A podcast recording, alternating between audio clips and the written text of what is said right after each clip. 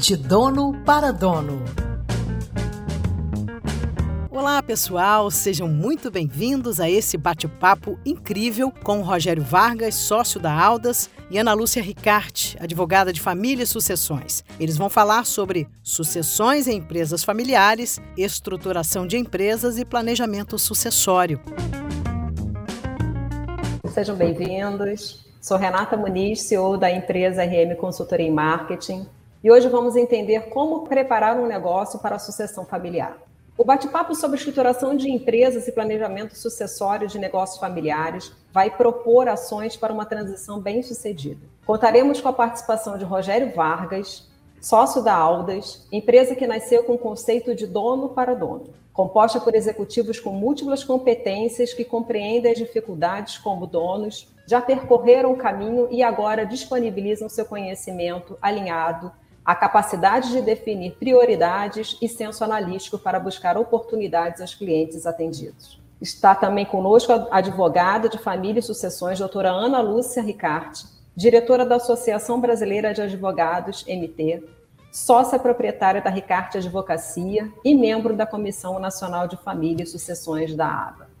Rogério, você falou exatamente desse desafio, né, de uma empresa com gestão familiar. Se você tivesse que elencar, né, destacar, qual o maior desafio dessas empresas que têm essa característica, né, assim, de grandes empresas e até empresas de menor porte?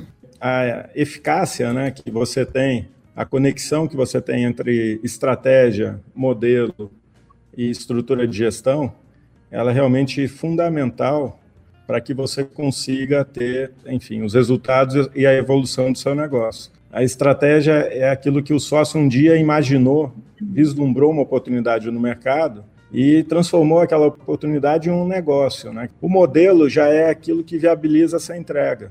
Então, a forma como ele estruturou o negócio dele para que isso de fato aconteça. Né? E, e já a estrutura de gestão são os papéis, né?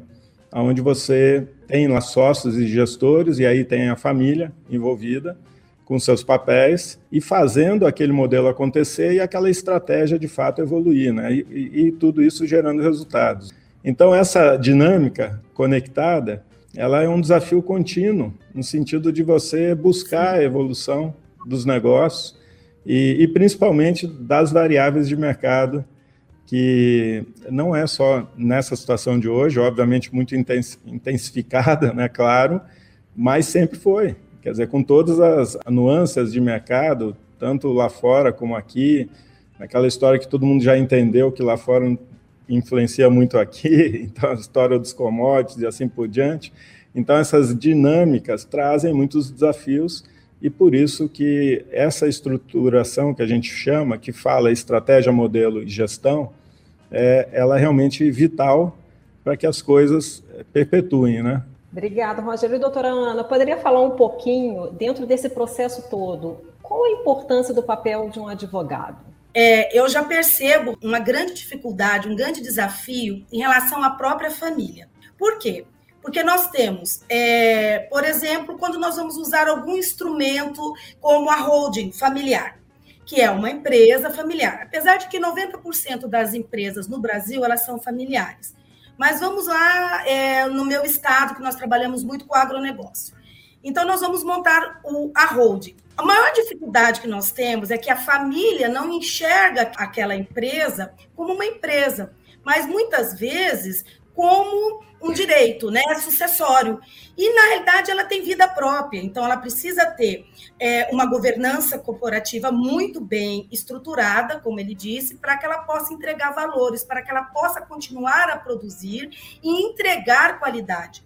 Na realidade, uma empresa familiar, quando ela nasce, ela nasce com uma cultura, ela nasce com um desejo, não é? Com uma ambição. E isso precisa ficar para as outras gerações. Ou seja, uma, uma, empresa ela não pode nascer, viver e morrer com a própria pessoa. E qual é o maior desafio? Nessa transição, nós precisamos de um advogado, e, se, ne, e hoje, necessariamente, um advogado de família, junto às empresas, ou mesmo junto aos escritórios que fazem essa parte empresarial. Por quê? Porque para que nós possamos é, é, cumprir as ODS, para que nós possamos chegar ao nível de ESG, é, eu preciso dividir empresa, governança e família. E essa família precisa entender que ela é sócia de uma empresa.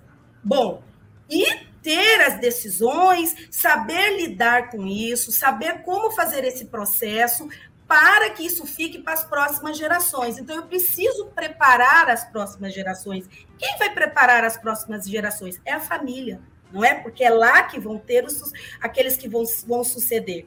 Então, para mim, o maior desafio ela é a gestão e é a família em si. É, em meio a tantos desafios, né, doutora Ana e Rogério, é, ouvindo vocês, assim, o que, que me leva a, a ter certeza, né, de que em todo o processo é importante um planejamento. Talvez por meio de um planejamento ou através de algum outro, alguma outra ferramenta, para ser feito um, um processo sucessório é, tranquilo, né, equilibrado e é, de sucesso mesmo. Isso é um processo de evolução, né?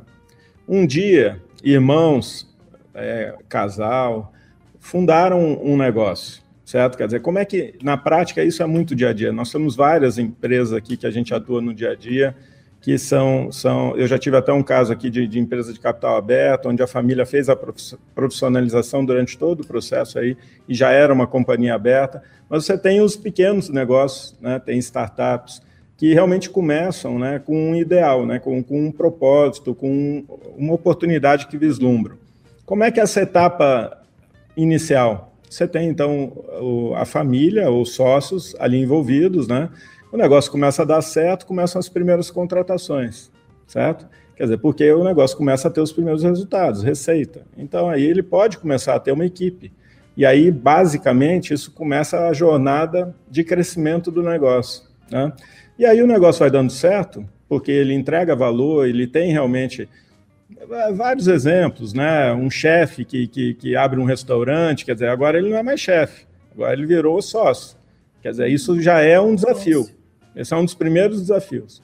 Quer dizer, o cara entender que agora ele não é mais, ocupa um, papel, ele ocupa o papel do sócio. Isso às vezes não é bem entendido, porque a referência que ele tem até então é a referência né, da, é, da atividade dele, né? Então, Muda essa é a primeira. né, Rogério? Exato. Tem que mudar o mindset dele, né? Exato. E aí, uhum. como a doutora Ana Lúcia falou, vem as, as gerações e o que, que acontece, né? Os momentos de vida vão mudando, certo? Quer dizer, assim, e os propósitos também, os desejos, né? Enfim, quer dizer, é normal, ciclos, né? E o negócio também vai, vai, vai tendo, assim, as suas é, fases né, de desenvolvimento. Em algum momento, você precisa trazer gestores, porque se você não trouxer gestores, você não vai conseguir escalar. E se você não escalar, o que, que vai acontecer? Os seus resultados, eles vão continuar no, num estágio, né, quer dizer, assim, é, crescente, estável, né? Pode ser. E como você vai tendo novas pessoas, é, é, enfim, participando, né? Então, se você não trabalha a estruturação que tem a ver com esse planejamento que a Renata estava falando, você não prepara novos ciclos. E não tendo novos ciclos, você não tem é, novos resultados para suportar essa, esses novos sócios. Eu já eu vejo, sabe, Rogério, o que me deixa muito triste no Brasil é com relação à nossa educação não voltada para o planejamento. Nesse Sim. período de pandemia, nós começamos a ouvir muito planejamento sucessório, por quê? Porque as pessoas morreram, né? É, o mundo parou em torno de um, uma crise sanitária, de uma pandemia, e as pessoas viram que elas não planejaram e que o planejamento ele é essencial. Não é só para a morte, gente, é durante a vida. E, e nós não temos essa base. Então, olha só o quanto isso é um prejuízo enorme para o nosso país. O fato de nós não termos uma educação voltada para o planejamento faz com que nós, tenhamos índices como 65%, quer dizer, 90% das empresas, segundo o BGE no Brasil, elas são familiares. Mas veja bem, atualmente apenas o percentual de 65% dessas empresas não prosperam para a gestão pela segunda geração. E menos de 15 consegue realizar a transição para a terceira.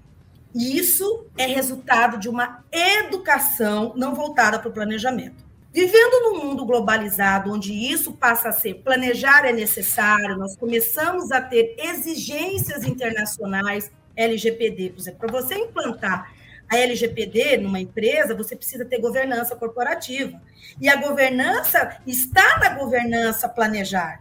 Então, eu acredito, Rogério, que as futuras gerações vão ser um pouquinho melhores do que a nossa e do que as passadas em relação a isso, por uma exigência de, da ONU, da própria ODS, você precisa plane, ter planejamento para poder atingir algumas legislações e algumas metas que estão aí postas até 2030, depois vai ter até 2040, enfim.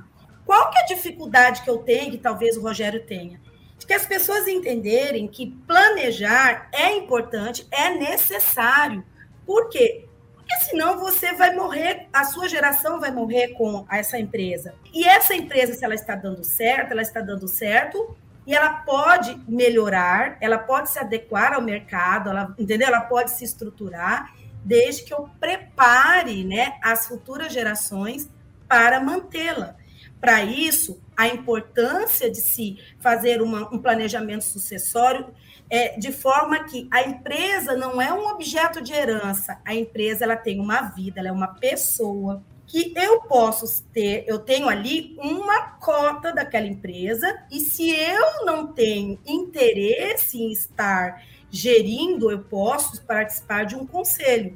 Ou se eu não consigo entender como é que isso funciona, então eu não vou mais pertencer a esse a esse grupo familiar vinculado, né, com vínculos que são muito mais afetivos, muitas vezes, e interessados na, na renda do que na empresa, na vida da empresa. Né? Então, isso é muito difícil, Rogério, por conta da falta de educação. Mas cabe aos advogados que trabalham nessa, na área empresarial, na área sucessória, é, também trabalhar com educação. Nós educamos essas empresas. Legal, doutora Ana. É, de fato, planejamento, eu também sou empreendedora, né? E como vocês bem colocaram, é, a gente não nasce com isso, né? Não nasce pensando nisso, então teria que fazer parte da nossa carreira, é, do nosso processo pedagógico, né? Teria que estar ali uhum. dentro, da, da, eu diria assim, até que do ensino fundamental e principalmente da faculdade independente de qual carreira a gente queira seguir. E aí a pergunta fica, né? Assim, é, é ficou muito claro, tem que ter planejamento, né? É, as empresas precisam se organizar. Você trouxe aqui, doutora Ana, que 65% das empresas não passam para a segunda geração, não é isso? Sim. É, a gestão. E nesses casos, então, quando de fato, assim, ou porque essa geração não está preparada, ou porque ela não quer, né? ela não se interessa pelo negócio do pai, da mãe, e não quer dar continuidade, né? O que, que o que, que devemos fazer, o que, que essas empresas né, precisam fazer nesses casos, para que haja sustentabilidade do negócio, independente de passar para uma outra geração ou ficar, entre aspas, né, dentro, continuar dentro de casa. O planejamento sucessório ele não precisa ser só com a família. Se eu tenho filhos, se eu tenho pessoas que não querem, eu vou, esse negócio ele vai ter que sobreviver além de mim. Eu falo porque nós temos no Brasil escritórios que hoje têm 100 anos e os sócios não são parentes entendeu? Os sócios e as pessoas, essa transição foi feita com pessoas que tinham afinidade ao negócio. Isso é uma forma de sucessão e ter a sucessão familiar.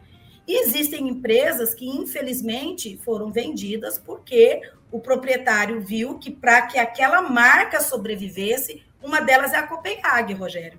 Ela não está na família, mas é, ela tem uma história, né? Ela tem uma história muito linda por trás, mas ela não permaneceu na família. Então, cabe ao, quem, ao, ao empresário, né, a pessoa que realizou, se ela pensar como essa empresa deve estar, a importância dela no mercado, a importância dela no mundo e como ela deve sobreviver. Infelizmente, se você não tem um sucessor dentro de casa, você vai ter que fazer um. Uma coisa assim, doutora Ana Lúcia e Renata, né? É, o negócio é sempre o centro, né? Uhum. Isso facilita muito. E, na realidade, todos estão ali em virtude de, do sucesso do negócio. Né? É, o que, que as empresas de sucesso têm em comum? São realmente empresas bem-sucedidas, obviamente, que têm os ciclos né, de maior sucesso, menos, isso é normal, mas são empresas realmente que se planejam, são empresas que buscam essa, essa, esse esforço de ciclos de desenvolvimento, que de sair, digamos assim, do, do cômodo, né? O evento da pandemia fez com que muitas empresas deixassem de existir, mas a pandemia não foi, a pandemia foi o acelerador, porque as empresas já vinham com questões ali, independente familiares ou não, com não entrega de, de, do que prometia, né, de valor, quer dizer, um dia foi um diferencial e aos poucos aquilo foi se perdendo. Então, é, e, então essa, essa questão de você revisitar a tua estratégia, atualizar o seu modelo, porque tudo muda, né? O digital, né? Pô, aquela questão que a turma falou, que fala muito. O evento da pandemia foi a maior digitalização. Mas veja, o seu negócio já devia ser digital, já devia ter o DNA digital, porque os negócios hoje também são digitais. Então você tem um contexto de modelo que precisa evoluir. Agora, aonde entra a família? Entra exatamente na questão dos papéis, porque você tem uma estratégia e você tem um modelo, e os papéis é que fazem isso acontecer. Então, aí é que eu acho que é o ponto importante. Então, quando você tem uma, um trabalho né, é, de planejamento com uma facilitação neutra, autônoma, e que vai trabalhar com essa facilitação dessa definição, ela vem antes de qualquer elemento. Não importa se foi o fundador, por quê? Porque todos estão ali imbuídos do, daquele ciclo bem sucedido. Caso não aconteça, as consequências é, começarão a acontecer, é, ter, né? quer dizer, ou seja, falta de resultado, a, a expectativa que não acontece, né? isso tudo vem, no final do dia, criar grandes tensões. É um desafio, não é só com as famílias, esse é um desafio dos negócios. É aquela clássica, né? O gestor foi anos gestor. E um dia pode ser que ele queira ser sócio.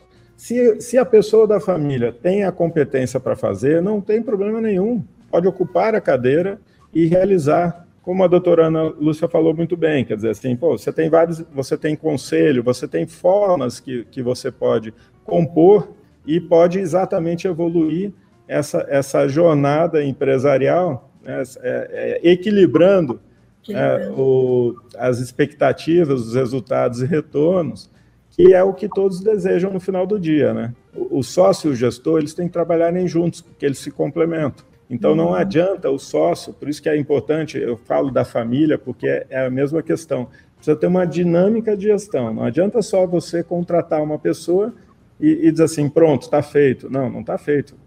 Acabou de começar. Então tem toda uma dinâmica que precisa acontecer entre sócios e gestores na evolução do negócio.